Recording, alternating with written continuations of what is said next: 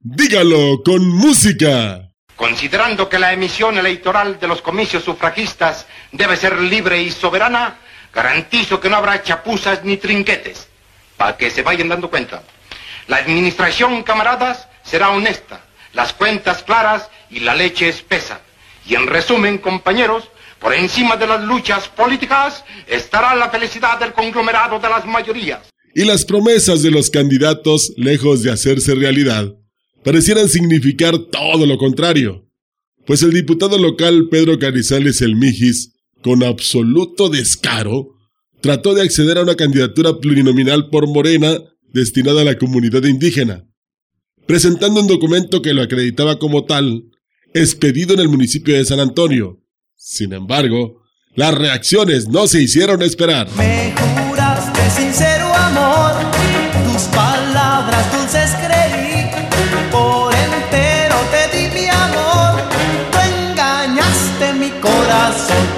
te creo.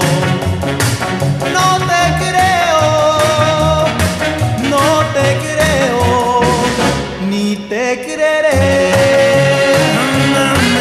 No te creo. Y mire usted, resulta que el documento, a decir del funcionario que supuestamente lo expidió, es falso, por lo que ya se presentó la denuncia correspondiente. Esperemos que la justicia haga lo propio y se castigue al culpable de la falsificación. ¿Ya ven por qué está tan desacreditada la política? ¿Cómo nos van a explicar los dirigentes de ese partido este intento muy burdo, por cierto, de engañar a la ciudadanía? Porque el señor Carrizales tiene de indígena lo mismo que Joe Biden. O sea, nada.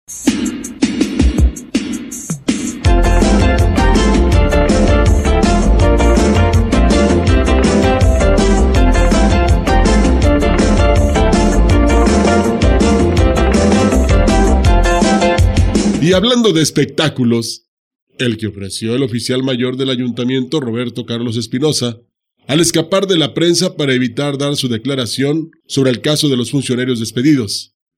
De risa y pena ajena, la corretiza que los reporteros de los diferentes medios protagonizaron para alcanzar al fugitivo de los micrófonos y las cámaras, lo que finalmente no lograron.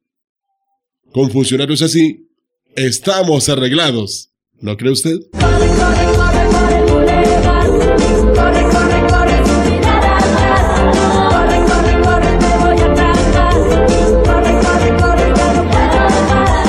Y así, corriendo, nos despedimos.